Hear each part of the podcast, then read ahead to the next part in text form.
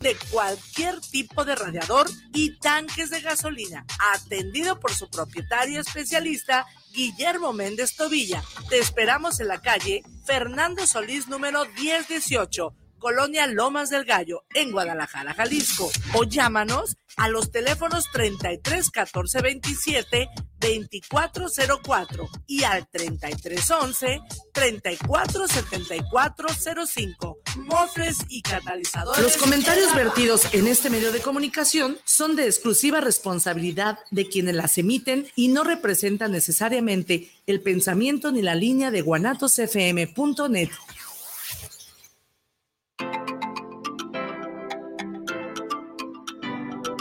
Bienvenido. A Casa Tu Casa te abre las puertas y te recibe con gusto Ruth Camacho. Es momento de abrir tu mente cósmica y escuchar la información que trae para ti acerca de terapias holísticas, cursos, certificaciones, clases, masajes e invitados especiales. Todo para que vibres en amor. ¡Comenzamos!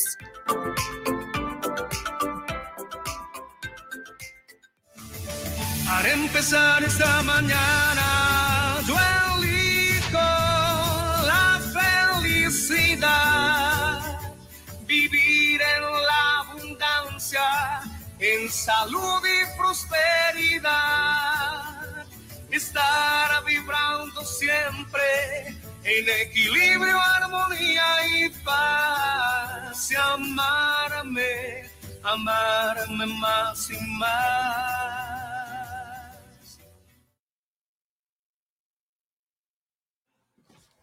Hola, hola, ¿qué tal? Muy buenas tardes, ¿cómo están todos ustedes? Con el gusto de saludarles, Ruth Camacho les da la bienvenida a este programa de Akasha en tu casa.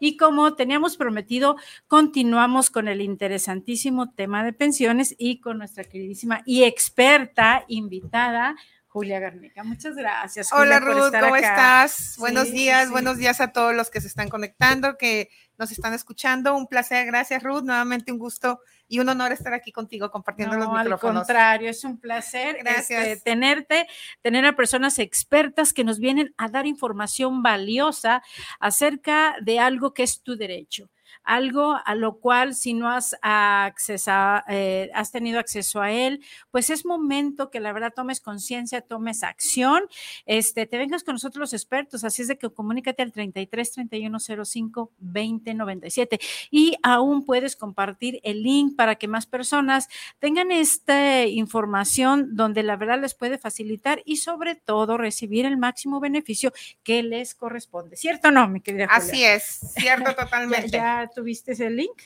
Este sí, mandé el de el de aquí de la radiodifusora. Sí, con www para conectarse eh, www.guanatosfm.net y ahí nos sintonizan directamente. Perfecto. Ahora que si quieres la liga completa, este, ahorita la vamos a, a compartir. Perfecto. la comparto. Gracias. Ahorita les compartimos el link para las personas que me la están pidiendo. Exactamente. Y por favor participen, pregunten, no se queden con la duda. Este, ahora sí, como dice, no hay pregunta tonta, todo es muy interesante y todos aprendemos. Ok, entonces vamos a tener un pequeño resumen de lo que vimos el, este, el programa pasado para entrar en tema. ¿Estamos de acuerdo? Perfecto. Entonces hablábamos, eh, Julia, hablábamos de que este, la pensión, ¿sí? La pensión, la jubilación vendría siendo el mismo caso.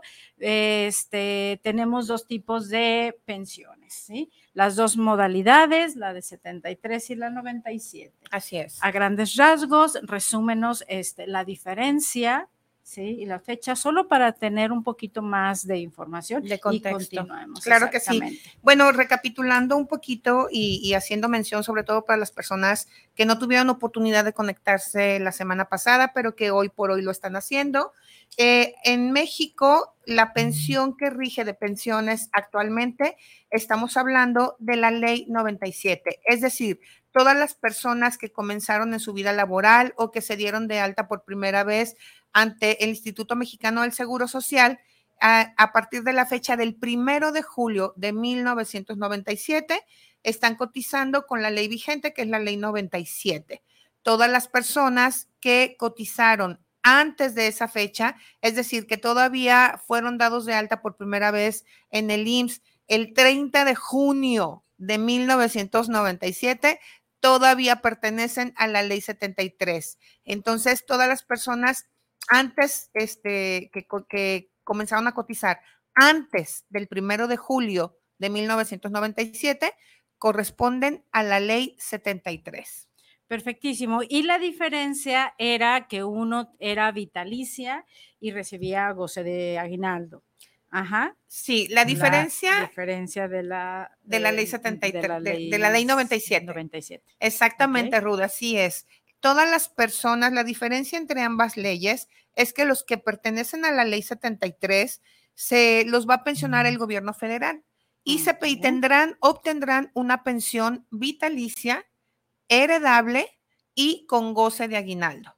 Las personas que ya pertenecen a la ley 97 son personas a las cuales las va a pensionar en su cuenta individual. Normalmente se dice que las pensiona, los va a pensionar la FORE porque la FORE es la, la, el órgano que administra, y como comentaba la semana pasada, AFORE significa eso, Administración de Fondos para el Retiro. Entonces, todas las personas que pertenecen a la ley 97, cuando comienzan a trabajar, se les abre una cuenta individual que es administrada por, por las AFORES y que esta cuenta se alimenta de tres aportaciones, que es la del patrón, la del gobierno federal y la del trabajador, en diferentes porcentajes. Ok. Perfectísimo, muchas gracias. Entonces, ya entrando en, tema, vemos estas diferencias y como mencionabas, que sería muy interesante que desde que comiences a trabajar, este, que decías 18 años, que nos quedó así como que nos voló la cabeza, como, ¿cómo pues, no? Claro. Este, tendríamos que ir ya previendo, eh, preparando nuestra pensión, ¿no? Así es. Y entonces, pues bueno, tome nota, fíjense, o sea, cuando empiezas tú a trabajar y nos decías el por qué, el por qué es mejor prevenir y de alguna manera que se nos facilite y tengamos el mayor beneficio. Es correcto, Ruth. De hecho, miren, les voy a compartir, ayer precisamente, ayer o antier, creo que fue antier, platicaba con un cliente que estábamos viendo, eh, él estuvo cotizando toda su vida, es un, es un señor que actualmente tiene 59 años y él toda su vida había estado cotizando con el salario mínimo. Entonces, si, ¿qué es lo que nos marca la ley? Este, este cliente pertenece a la ley 73 y la ley, y la ley nos marca que las personas que pertenecen a la ley 73 se pensionarán con el salario promedio de las últimas 250 semanas. ¿Ok? Entonces, cuando yo comienzo a ver el reporte de semanas cotizadas, el reporte de semanas cotizadas es un reporte en donde uno como asesor y quien sea tiene acceso a él a, través de la página del IMSS.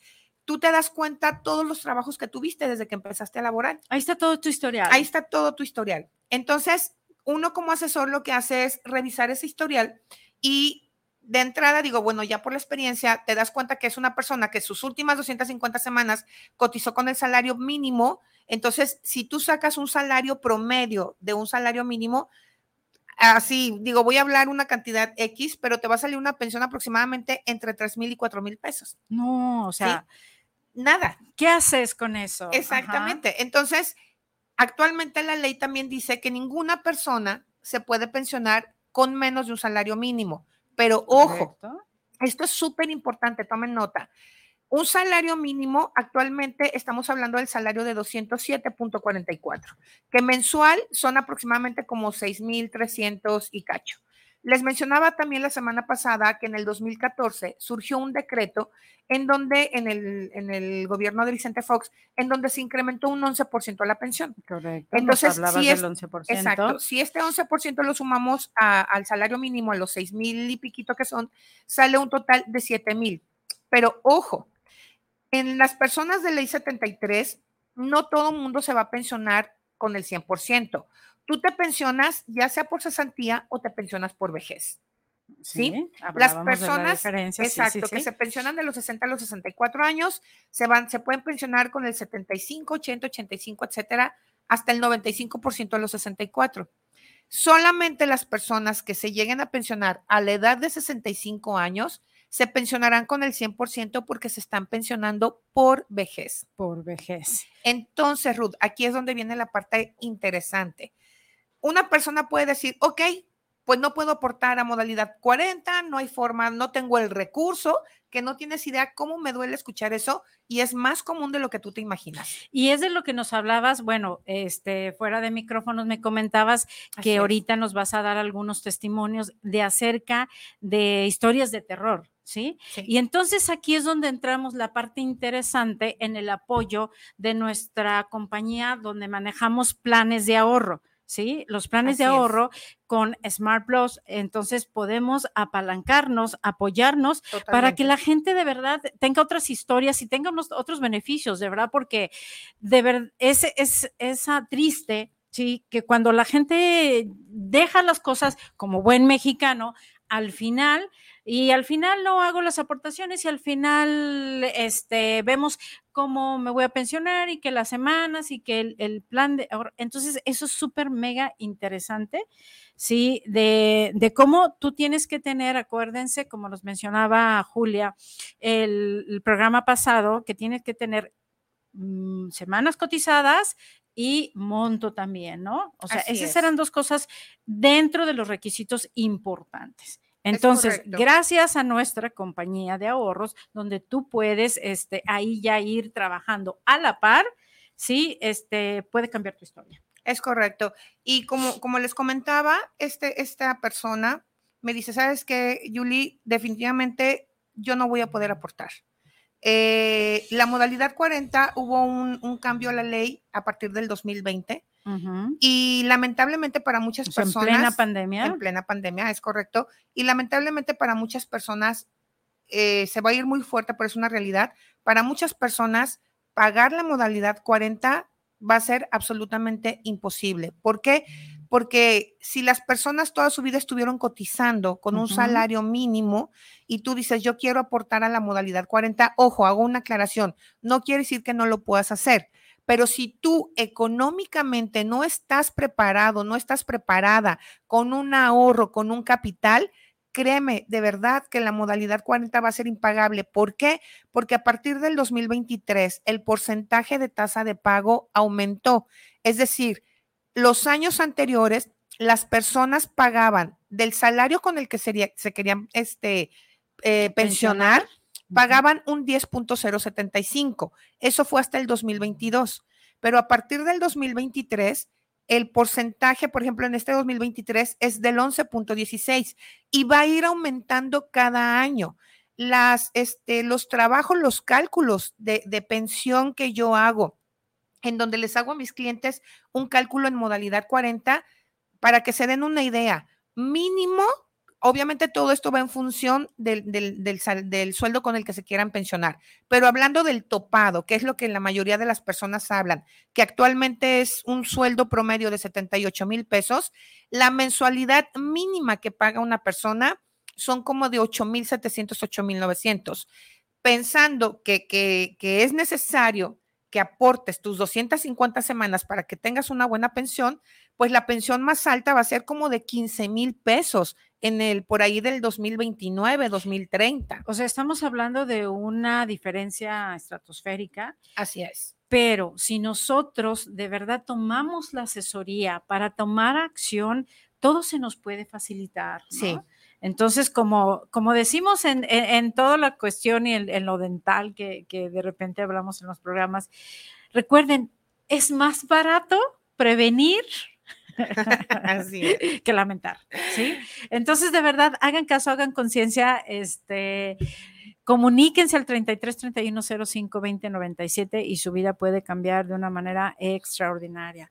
Entonces, es esto donde aquí nosotros eh, asesorado por, por Julia respecto a todo lo que vendrá haciendo pensiones, que es súper experta, como ustedes lo están viendo, apalancados con un ahorro que que podríamos decir, por ejemplo, si estamos hablando que el ahorro de Smart, ¿sí? Que tenemos nuestros planes de ahorro desde 500 dólares, 500, 1000, 2000, 5000 y 10 mil dólares. Julia, ¿cuál eh, plan consideras que sería adecuado para que de aquí a cuando ya tenga la persona la pensión, nos hablas de años, de programa, ¿cuál sería el óptimo? Mira, Ruth, yo considero que un plan como mínimo de dos mil dólares. ¿Por qué de dos mil dólares? Y dos mil dólares ah, más o menos proyectado a tres, cuatro años. Porque un plan de ahorro de dos mil dólares nos genera un 6% de beneficio mensual compuesto. Es correcto. Entonces, este, este número, como decimos, es, mágico. El, número mágico. Es el número mágico. En, interés compuesto. Porque te multiplica, te duplica la cantidad, ¿sí? Digo, hablando como mínimo, todo va a ir también en función de, de no siempre es necesario aportar los cinco años en modalidad 40. A veces puedes aportar dos años, a veces puedes aportar tres. Miren, sí es súper importante el tener una asesoría porque créanme, ningún caso es igual ni similar. O sea, no porque a tu comadre le dijeron que nada más pagara este, tres sumas en dos años, a ti va a ser lo mismo. Para nada. Cada caso es total y absolutamente diferente. Y hay personas, de hecho, te voy a decir una cosa, mi esposo ya tiene su plan de ahorro específicamente para la modalidad y él tiene un plan de 5 mil dólares. Ok. ¿Sí? ¿Que lo está proyectando a cuántos años? Para cuando ya, este, a mi esposo todavía le falta más o menos como seis años, entonces proyectado más o menos como para cinco o seis años. Ok. Fíjense, a cinco o seis años, hablando de que cinco mil dólares tiene una tasa del 7%. Así es. Entonces, eh, cuando él llegue, puede perfectamente dar su aportación que sea el requisito y necesaria para que él pueda tener la máxima este, beneficio de, de pensión, ¿cierto? Es, es, correcto, porque también es otro punto, ahorita acabas de tocar algo súper importante, Ruth. También es muy importante considerar algo. Si tú el día de hoy tienes eh, entre 45 y 50 años, estás a tiempo. Es más, estás con el agua en el cuello para comenzar a ver tu pensión. Si tú quieres comenzar a ver tu pensión a los 56, 57, 58 años, te tengo una noticia. Vas demasiado, demasiado tarde. ¿Por qué? ¿Por qué? Porque a menor tiempo o mientras más cerca esté tu edad de pensión, pues menos probabilidad tienes y mucho menos, digo, menos probabilidad tienes de hacer aportaciones. Y con mayor razón, si no estás preparado económicamente o preparada económicamente para esas aportaciones que en un momento dado se van a requerir, entonces, eh, pues vamos a tenernos, vamos a ir casi, casi obligatoriamente a la pensión mínima garantizada. Ahora, déjame decirte una cosa, y con esto entro a lo mejor al siguiente punto que también es muy importante y que en lo personal sí me interesa tocarlo porque mucha gente no lo toca. Muchos asesores no lo tocan, casi siempre se van con, las personas de ley 73. Hay personas, como decía el caso de mi cliente, él me dijo, no puedo hacer aportaciones, ¿qué me recomiendas? Entonces, ojo, la mínima garantizada con el 11% de incremento son 7 mil pesos. Pero si tú te pensionas a los 60 mil pesos mensuales, por durante cuánto tiempo? No, o sea, los, las, este, las pensiones tienen una actualización en el mes de febrero, cada año. Entonces son 7 mil pesos que digamos cada año les van a ir incrementando el salario. Pero estamos hablando a la fecha de hoy, ¿no? Eh, en el caso del cliente, del ejemplo del cliente que pongo, él me dice, Julie, yo la próxima, el próximo año ya me quiero pensionar. Le digo, mira, contigo no hay forma, o sea, te, te va a tocar la mínima garantizada. Oh, Pero si te, yo lo que, lo que le sugerí a este cliente, le dije, espérate un poquito más. O sea, de cualquier manera, te va a tocar la mínima garantizada. ¿A qué voy? Que si tú el día de hoy tienes 60 años y en este año te quisieras pensionar con la mínima garantizada, bueno, de esos 7 mil pesos, tú te estarías pensionando con el 75% de los 7 mil pesos. ¿Me explico? Entonces, ojo, ya no te estás pensionando con los 7 mil, te vas a estar pensionando como con 5 mil. ¿Me explico? Solamente a menos que te pensionaras, como mencionaba anteriormente, a los 65 años, te podrías pensionar con el 100% de la mínima garantizada, que son los 7 mil. Entonces, en estos casos, bueno, por eso les comento, se pueden hacer estrategias este, y sugerencias en base en, una asesoría, qué es lo que más le conviene a las personas. Vamos a poner un caso para que más o menos vayamos entrando más en, claridad, claro. Pues, este, porque esta cuestión de los números no a todo mundo se facilita. Haz de cuenta, una persona tiene 50 años, ¿sí? Tiene 50 años y entonces tú cómo le este, recomendarías que comenzara, ¿sí? Desde su plan de ahorro para que vaya trabajando, creciendo y este, las, eh, las semanas cotizadas que debe de tener de aquí a sus, que serían 10 años, ¿verdad? 10 años a sus 60. Obviamente, como tú habías dicho, que a los 60 años se pensiona con el 75%. Así es. Y ya 61 va aumentando cada año el 5% hasta llegar a los 65 para que se pensione el 100%. Es correcto. Aquí, ¿cómo planearías este, la situación? Ponle que la persona es modalidad 40 de la ley este, 97 de 73. Ajá. Y este, entonces, que nos hicieras así un, ejemplo.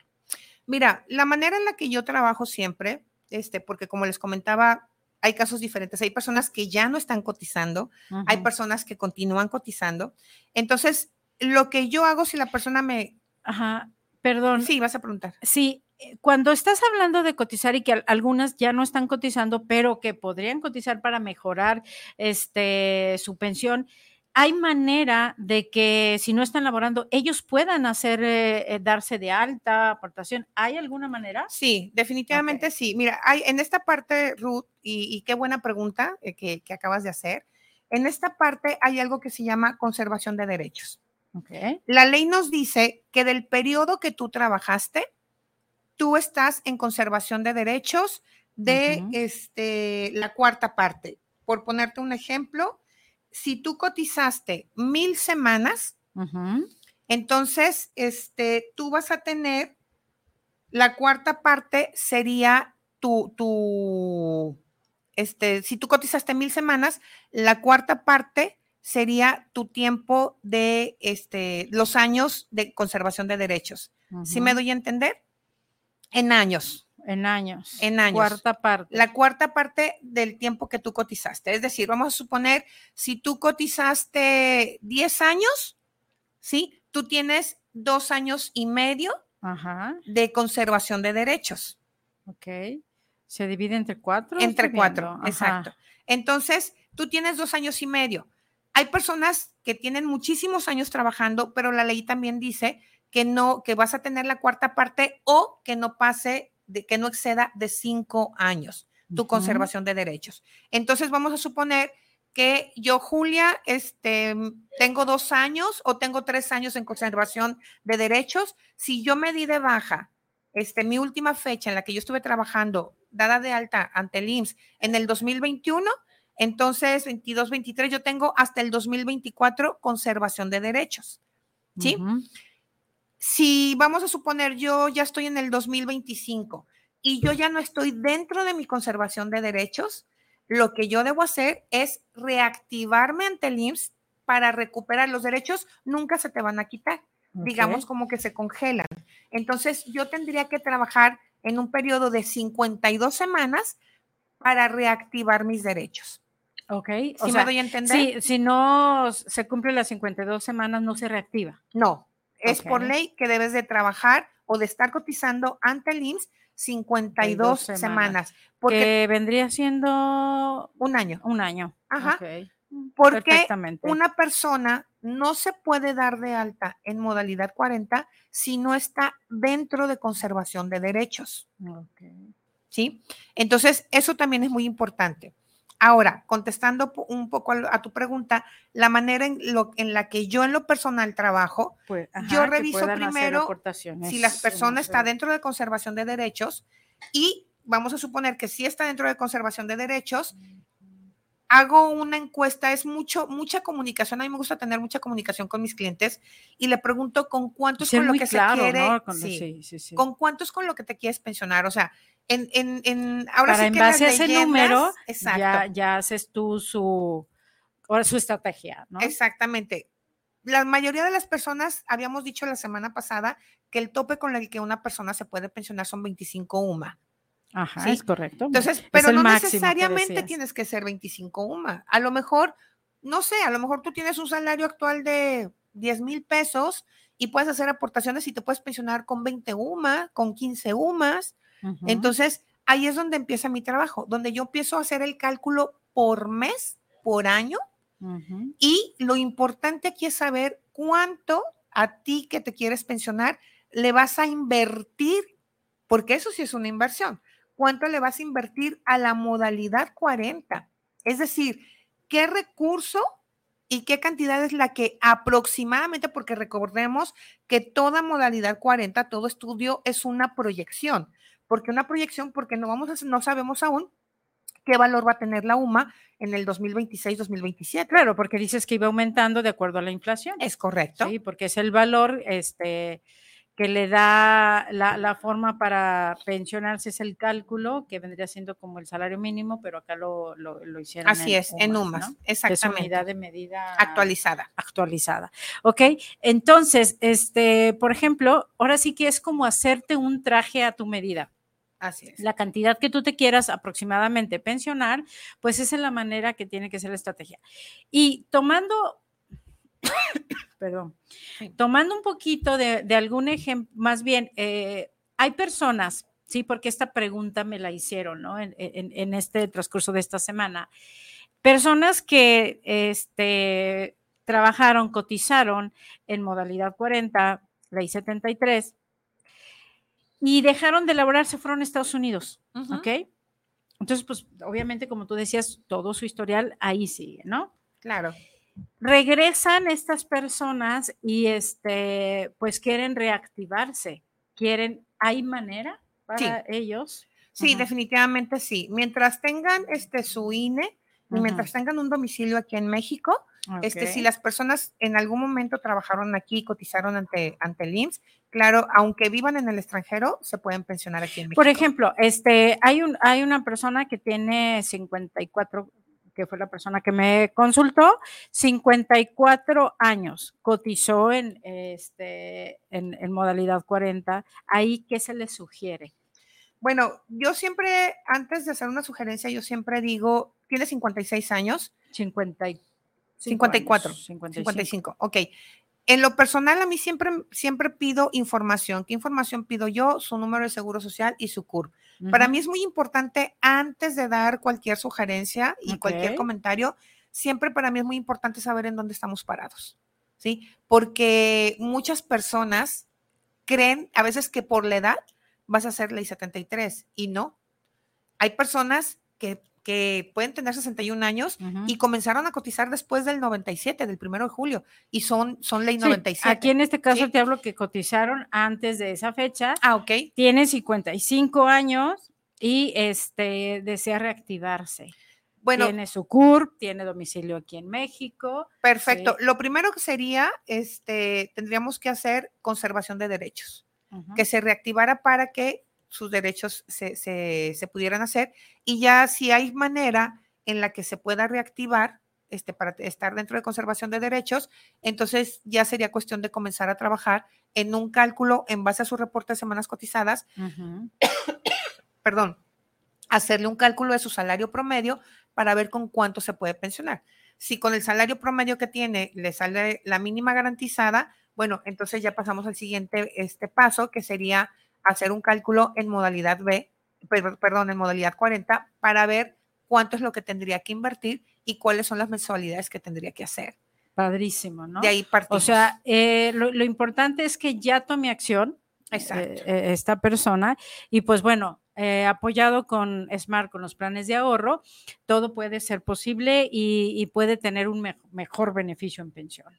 Así es. no, pues ahí está tu respuesta, sí, a la persona que se iba a estar conectada para que vieran esta solución, que es muy interesante, de verdad, como yo les digo, prevenir, asesor, acérquense, es muy importante, no dejemos las cosas al último, porque sería triste que tengas tú una idea o una esperanza, una situación. Yo como les digo, imagínense, eh, cuando comentamos estos planes de ahorro y que tú tengas tu pensión, que tengas diferentes fuentes de ingreso, que tengas una mejor calidad de vida de lo que nos hablabas también en el programa pasado.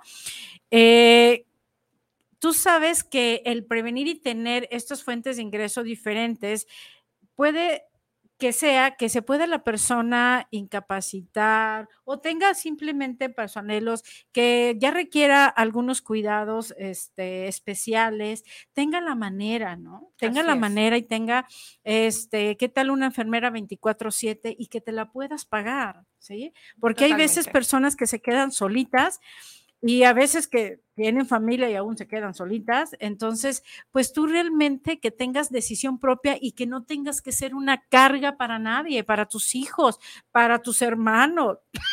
Esto es, pica la garganta, ¿verdad? Sí que no seas una carga. Y eso también debes de tomarlo en conciencia y en prevención. Que tú tomes tus decisiones, que tengas este, esa manera de decir, yo vivo solo, estaré viajando, este, estaré perfectamente, me alcanzará para todos mis cuidados médicos, etcétera. Lo que tú elijas, ¿sí? Que lo elijas con dignidad y que no tengan que decidir otros por ti. Así es. ¿no? Ese es algo de los casos este, que tú debes de ver día a día y que ya a última hora se acercan y tú dices, Sí, totalmente. Lamentablemente, poco se puede hacer. Y créeme, y créeme, Ruth, de verdad, y, a todos nuestros radioescuchas se los comparto. Créanme, de verdad que sí da tristeza cómo, cómo hay muchas personas que ya están en edad de pensionarse o que están por acercarse a la edad de pensión y no van a contar con una pensión. Miren, ahorita precisamente que venía de camino a la estación, yo les quiero compartir algo. Una pensión siempre va a ser buena. Algo que yo les recomiendo mucho a mis clientes y les digo, mira, a los 60 años todavía tienes fuerzas para moverte, todavía tienes fuerzas para trabajar.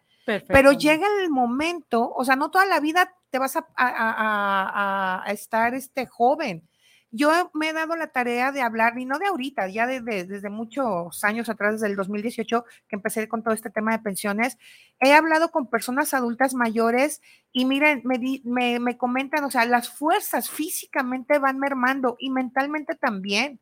Eh, el otro día estaba platicando con una persona ya mayor que tiene 78 años y me decía, ¿sabes qué? Lo que pasa es que yo en las piernas, en el fémur, ya no siento las fuerzas, o sea, ya para levantar y, poder subir un escalón, ya no tienen las fuerzas. Entonces, cuesta trabajo. Les cuesta trabajo.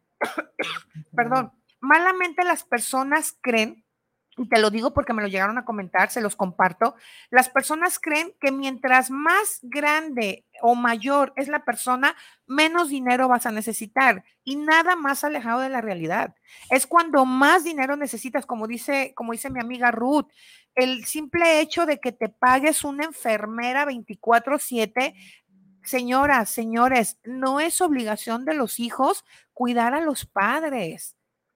Exactamente, y que no seas una carga y, fíjate, hay casos tan tristes, tan tristes que, que ya no tienen decisión propia y eso les demerita muchísimo en sus emociones. ¿Sí? Entonces, el hecho de, de, ya no poder decidir que te tengas que ir a vivir a la casa del hijo y con la nuera que de repente no es tan linda, ¿sí? Exacto. Este, etc. Entonces, créanme, prevengan esas situaciones porque, como decía mi hermano, chequen y vean y cuiden el viejito que viene atrás. Que tenga dignidad. Miren, les voy a comentar un caso para que abramos conciencia en esta situación este, de nuestra queridísima Helen, este, nuestra offline aquí en esto de Smart Plus. Ella, su papá, tiene aproximadamente ya casi 80 años, ¿sí? Creo que ya los cumplió, ¿no? Ya tiene 80, algo así. Está alrededor de 80, ¿no? Es una persona muy activa, muy creativa, que todavía está en el campo laboral, en, sus ideas, por gusto, ¿sí? Por gusto. Le da COVID, ¿sí? Le da COVID el año pasado y él lo primero que dijo, por mi edad, yo ni de loco permito que me lleven al hospital. Al hospital no me paro, ¿ok?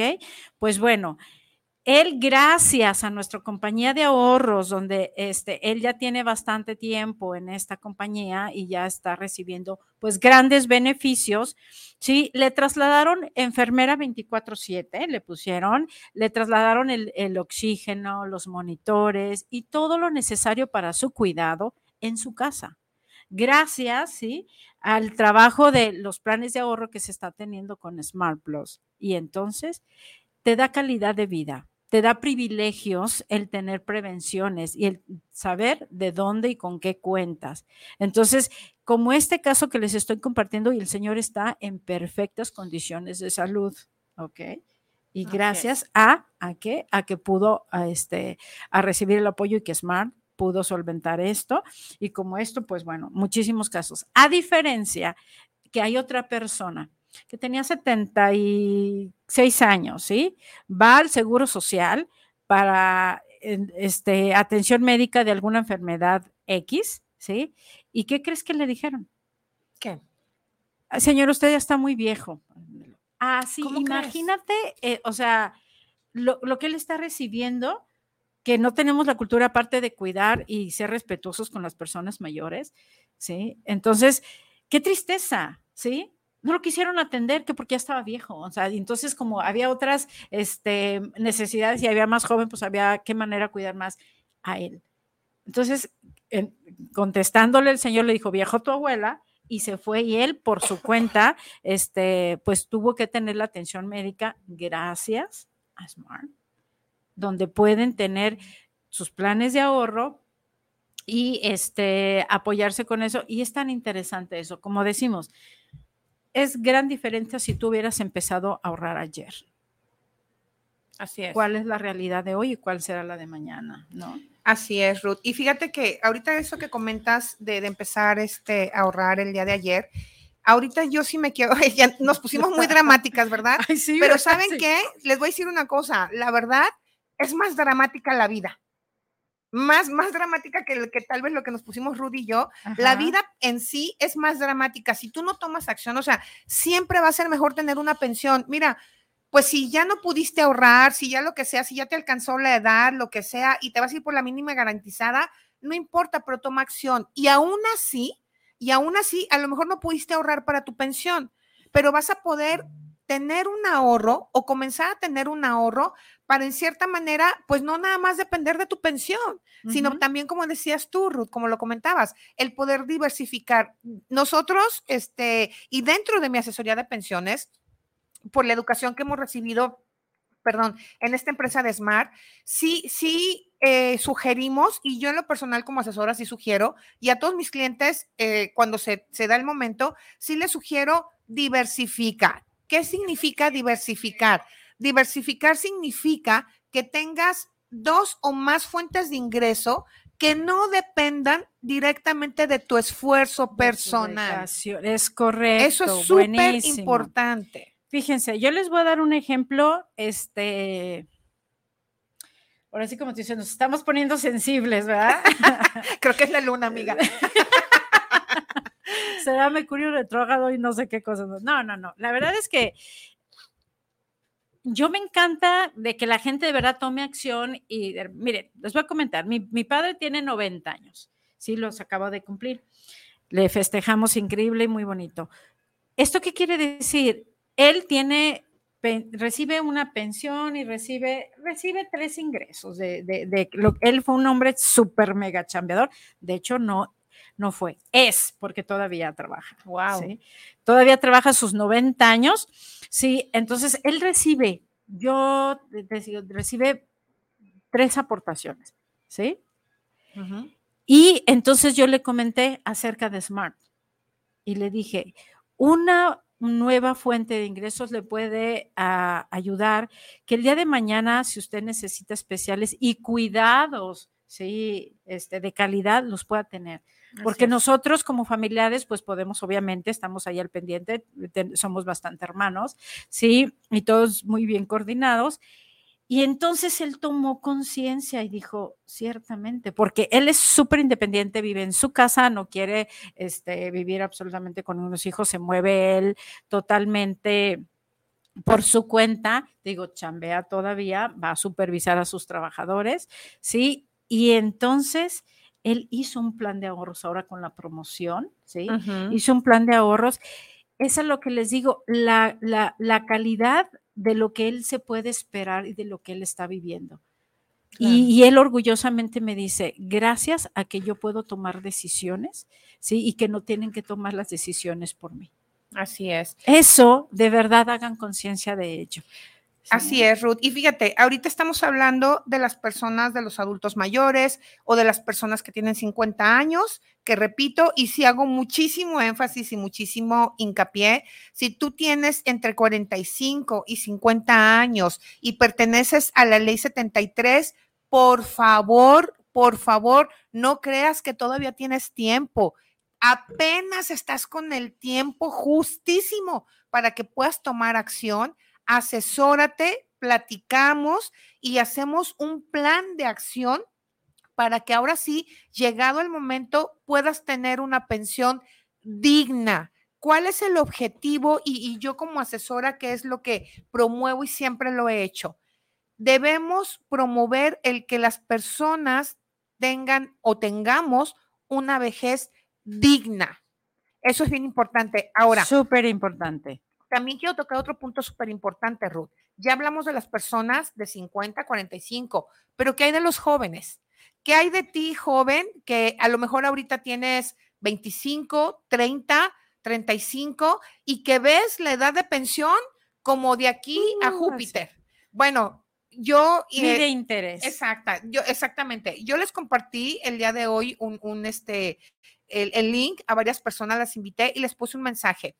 Hagamos una reflexión. Yo te invito a ti, joven, si tú tienes entre 18 y 44 años, haz una reflexión. Ya estamos hoy, primero de septiembre, Ruth.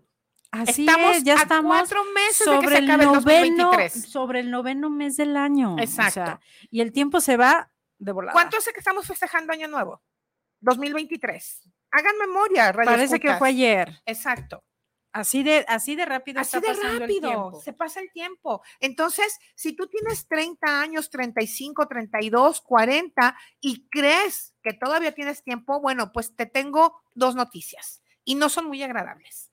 La primera es que cuando menos esperes, ya vas a tener 50 y voy a lo mismo, ya estás con el tiempo, con la soga en el cuello para hacer una planeación de pensión.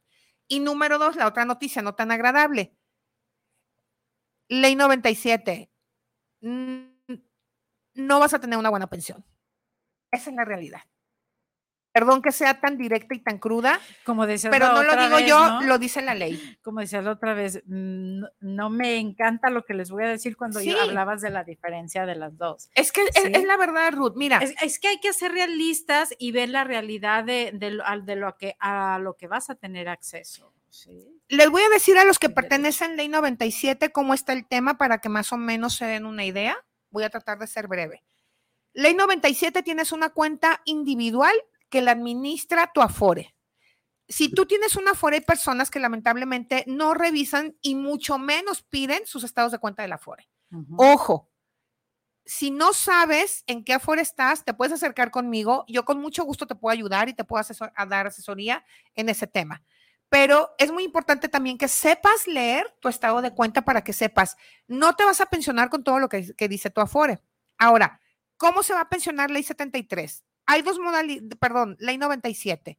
Hay dos modalidades, Ruth, en las que se van a pensionar las personas de ley 97. De todo el acumulado que tú tengas en tu Afore, del saldo total de tu Afore, la Afore te va a dar, hasta ahorita hay cuatro opciones de aseguradoras que son las que van a administrar tu pensión. Y tú vas a poder decir, tú, la aseguradora te va a decir, Ley 97 tienes opción de irte por una pensión vitalicia. Ley 97 también va a poder tener una pensión vitalicia, pero espérense, hay que leer las letras chiquitas del contrato. O vas a poder pensionarte con retiros programados. ¿Sí? Es decir, si tú tienes en tu cuenta de Afore. Retiros programados. Así, para allá voy. Si tú tienes en tu estado de cuenta 500 mil pesos, esta aseguradora que además te va a costar a ti O sea, te van a cobrar. Te van a cobrar por administrar. La aseguradora oh te va a cobrar por administrar. y si tú quieres dejar beneficiarios, tienes que contratar un seguro para tus beneficiarios que también te va a costar. Ahorita estamos hablando de los de ley 97. Si tú tienes 500 mil pesos en tu saldo, ¿qué es lo que va? Y tú dices, yo me quiero pensionar por, yo quiero obtener una pensión vitalicia. Recuerdan los que se conectaron la, semana pasada y los que no les comento. El cálculo se hace en base a la esperanza de vida la esperanza de vida en México son de 20 a 25 años. Entonces, esos 500 mil pesos, lo que va a hacer la aseguradora, los va a tener que dividir en la esperanza de vida, ¿sí? Y de a cómo te toque. No. Digo, es un ejemplo, estoy hablando 500 mil pesos, puedes tener 300 mil, puedes tener un millón, dependiendo del acumulado que tú tengas en tu Afore. Eso es la pensión vitalicia. La pensión vitalicia en ley 97 no es heredable a menos que contrates un seguro y para tus beneficiarios, que también te va a costar a ti, como lo había dicho. Eso es pensión vitalicia, se los explico a grandes, a grandes este, rasgos. Retiros programados, tú dices, no, pues fíjate que dos mil pesos no me alcanza para nada. Yo quiero que tú me des siete mil pesos, ya de perdida, diez mil. Ok, tú tienes un millón de pesos en tu cuenta de, Afore, yo te voy a dar 10 mil pesos mensuales y hasta donde alcance. Se acaba tu saldo y como decían en el pueblo de mi mamá, se acabó el corrido. ¿Qué vas a hacer de ahí en adelante? Exactamente. Qué tristeza, la verdad es que mejor de verdad acérquense a una asesoría 33 31 05 20 97 para que no tengamos estas historias de terror, de tristeza, de que hay, hay otra cosa, fíjense, el dinero la verdad te da seguridad, ¿cierto o no? Sí. Cuando tú ya tienes este, algo que está trabajando, que se está proyectando, que estás haciendo estrategia, que estás siendo visionario, créeme que tu inconsciente llega a un estado de relax. De lo contrario, tú estás en estrés de saber que el día de mañana, este, quién sabe qué en condiciones te encontrarás. Sin embargo, la verdad, garantizado por estudios científicos. Cuando tú tienes, eh, como decíamos, este plan de ahorro lo destino para pensiones, este plan de ahorro lo destino para un los gastos de mi casa, para un proyecto, para un viaje, etc. Créeme que tú entras a, un estado activo y, muy de mucha tranquilidad. Te da la tranquilidad de saber que tienes todo cubierto. Así es. Entonces, eh, qué mejor manera de verdad tomar conciencia. Vamos a leer un mensajito que tenemos por aquí. Manuel Godoy, saludos para el programa de Akashan. Aquí estamos escuchando su programa con el tema financiero. De verdad, es que la, eh, un saludo, mi querido eh, Manuel Godoy. Y mire, la verdad es que esta cuestión de, del dinero es una energía con la cual nos movemos. Y si tú esa parte estás muy armónico con esa energía del dinero, créeme que fluyes y todo te viene, las oportunidades aparecen. Y lo interesante de esto, que es apoyado con los planes de ahorro, significa que este, todo el tiempo lo tienes disponible. Eso es lo más interesante y lo que me encanta de nuestra hermosa compañía, de que siempre está disponible para alguna eventualidad, para alguna oportunidad. Entonces, eh, nada que tienes que cumplir cierto tiempo, ciertos requisitos, nada. Tú puedes accesar a ello en cuanto tú lo requieras. Ok, bueno, una, una pregunta respecto a lo que decías en las pensiones vitalicias o, y que eran heredables, nos hablabas de la semana pasada, ¿cuáles serían los requisitos o a quienes se pueden o tienen derecho para heredarles la, pensión?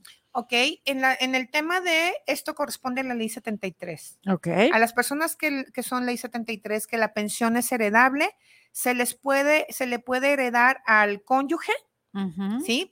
Si tiene hijos menores de 16 años o hasta los 25 años si están estudiando, o a los padres si dependen económicamente y que compruebes que dependan económicamente de, ti. Y también se les puede heredar a hijos que tengan alguna discapacidad, alguna condición especial. En este caso sí es muy importante porque lamentablemente no muchas personas lo saben. Si hay personas que nos están escuchando que tengan algún hijo, alguna hija con alguna condición especial, es decir, que, el hijo o la hija no se pueda valer eh, por sí mismo y tú te quieres pensionar y nada más te tiene a ti, entonces hay que ir a, este, a tu clínica que te corresponde, hacer un estudio y un, este, le tienen que hacer una valoración y, las, y los hijos con discapacidad pueden recibir la pensión también. Wow, pues tomen nota para que vean y prevean toda esta situación de cómo puedes tú reclamar, ¿no? La, pensión. Aquí, por ejemplo, en, casos que de repente, pues, no lo saben, no tienen documentación de ellos, o que los hijos están en esas condiciones, perfectamente se pueden presentar y reclamar esos derechos. Eh, un hijo, si ya no cuenta con la edad y con los requisitos, no recibe la pensión. Así, comentando con los requisitos que tú mencionas. Sí, no, los hijos no reciben la, pensión, a menos que sean, como lo comenté anteriormente. Pero, ejemplo, si un hijo tiene discapacidad, ah, ahí, ¿cómo? Pues si él no va a poder hacer esos trámites. Precisamente hay que prever.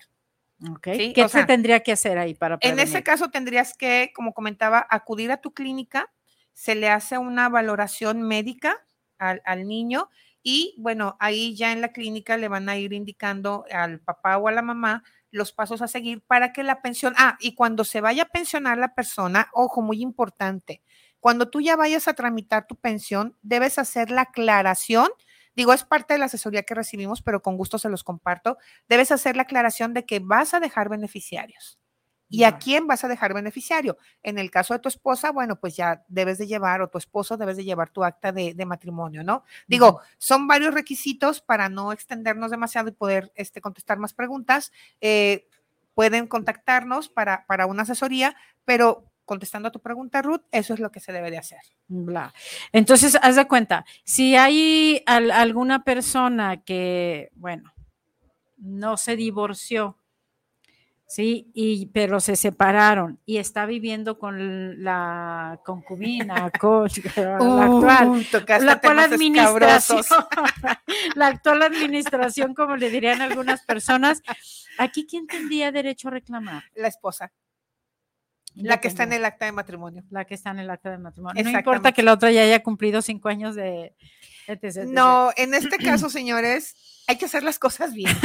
Oye, si se van a separar, sepárense bien. Sí, la verdad es que sí, ¿eh? E, es, correcto. Si hay un caso así, alguien de nuestros radioescuchas tiene un caso como el que comenta Ruth, si no hay un acta de divorcio y, la persona, el pensionado o la pensionada llega a fallecer, la que, eh, y hay un acta de, matrimonio actual y obviamente no hay un acta de, de divorcio, la persona este, la esposa, porque sigue siendo la esposa legalmente, pues puede ir a reclamar la pensión y se la van a dar. O sea, no importa que, tengas eh, que estés en concubinato. Ahora, si tú eres, estás en concubinato, si tú eres concubina o concubino, ojo, debe de demostrarse ante la ley que tienes cinco años en concubinato y dentro de esos cinco años ninguno de los dos estuvo casado. Mm, ¿Okay? ¿Ok? Eso es muy importante. En cinco años de punto de vista. ninguno de los cinco estuvo casado. Y esto se hace a través de, un, de una instancia jurídica, ¿sí? Hay, que, hay que ir con un juez y o con el acta de matrimonio de los hijos que tengan en común con eso se demuestra el concubinato. Si no hay hijos en común, entonces sí hay que hacer. Más triste su caso. No, no, no. O sea, vamos a suponer que la persona, efectivamente, en esos cinco años, ninguno de los dos estuvo casado y, para demostrar el concubinato, para que pueda la concubina o el concubino heredar la pensión, deben de ir con un juez y hacerlo de manera legal. Que comprueben, que compruebe eso, y eso se comprueba mediante testigos testigos o también algo, algo así como presentar documentos de que. Pero siempre piden testigos. testigos. O los hijos en común. En caso de haber. En caso de haber, pero si no hay hijos, pues tiene que haber testigos. a veces me encanta cuando sean los tuyos, los míos y los nuestros, ¿no? Sí, así tiene que haber nuestros. No, no es cierto. bueno, esto es para que ustedes lo sepan. y no, de verdad, hagan conciencia de esto, tomen acción, este, acérquense con las personas expertas para que su realidad no sea de terror como tantas historias que me has contado, que la verdad da tristeza y recuerden, prevenir es mucho mejor que lamentar. Estamos a un tiempo y si tú ya estás más cercano, pues con mayor razón, hazlo comunícate con nosotros al 33 31 05 20 97. Una realidad, una historia que tuya no sea la de terror. Así es, y, perdón que sea este eh, insistente, insistente e, y enfática en este tema, Ruth, pero de verdad, personas de ley 97 están a tiempo de hacer algo. Acérquense a obtener una asesoría. Mucha gente me dice, Julia, ¿tú me recomiendas hacer aportaciones voluntarias a mi Afore, mi respuesta como asesora y asumo la responsabilidad es no. Yo trabajé dentro de una Afore y, y, dentro de una buena Afore, de las mejores Afores que hay en México, y con todo y eso, mi respuesta es no. Hay muchas otras opciones en las que puedes usar. Por lo que comentábamos anteriormente, el dinero de las Afores al final del día sí se invierte, digo, es lógico, sino de dónde te van a ofrecer los rendimientos y cuiden, investiguen en dónde están en su Afore, aprendan a leer su estado de cuenta del Afore. Muchas veces ustedes, yo les aseguro que ni cuenta se han dado, que muchas veces la Afore, tu saldo baja porque hay pérdidas, porque el gobierno lo está utilizando para invertirlo en deuda, en pagaré, en proyectos. El dinero se está apalancando de los, de, de, del dinero de las afores, obviamente. ¿Sí? y es, de la manera, a mí se me hace tan chistoso que las personas muchas veces han perdido, digo, también lo recuperan, pero muchas veces su saldo ha, este, ha, bajado, han perdido y ni cuántas se dan.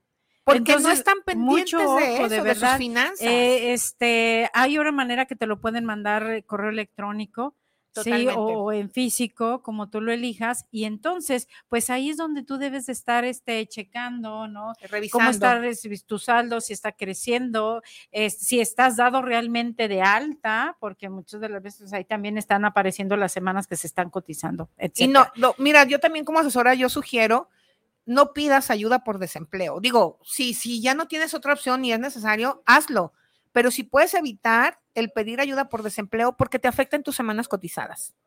Te descuentan semanas cotizadas Entonces, cuando pides ayuda por desempleo. de un concepto de, de, de activo cuando los 52 semanas. ¿Podría ahí afectar eso?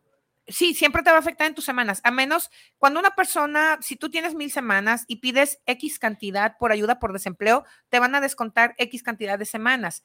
Y el cálculo de tu pensión, seas ley 97, este, perdón, en ley 73, es en base a las semanas cotizadas. A mayor número de semanas cotizadas, mejor puede ser tu pensión para los de ley 73. Y ley 97 busca asesoría, busca de opciones para que tengas un ahorro, eso es súper importante, busca opciones para que tengas eh, fuentes de ingreso eh, y que diversifiques. De verdad, ley 97, no te esperes a llegar a los 55, 60 años para querer comenzar a ahorrar, para tener una buena pensión. Ya hoy la ley nos marca una tabla en la que las personas se van a poder pensionar basado en las semanas cotizadas, basado en la edad y créanme, de toda esa tabla que son muchos renglones, el salario máximo de pensión que hay es como de 7,800. Okay. Para ley 97. Pues Entonces, con, eso nos quedamos con esta recomendación y la verdad, tomen acción Llámenos al 33 31 05 20 97 y haz conciencia no pierdas esta oportunidad de prevenir y tener una mejor realidad en tu pensión. Bueno, pues como siempre, muchísimas gracias, mi querida Julio. Julia, este ha sido muy valiosa tu información. Esperemos que en futuro te tengamos aquí en el programa para continuar haciendo conciencia de esto. Sale, muchas gracias, querido público. Nos vemos la próxima semana. Me despido, Ruth Camacho de Acasha en tu casa y vamos a vibrar, a vibrar en Amors. Hasta la próxima. Gracias, hasta luego. Gracias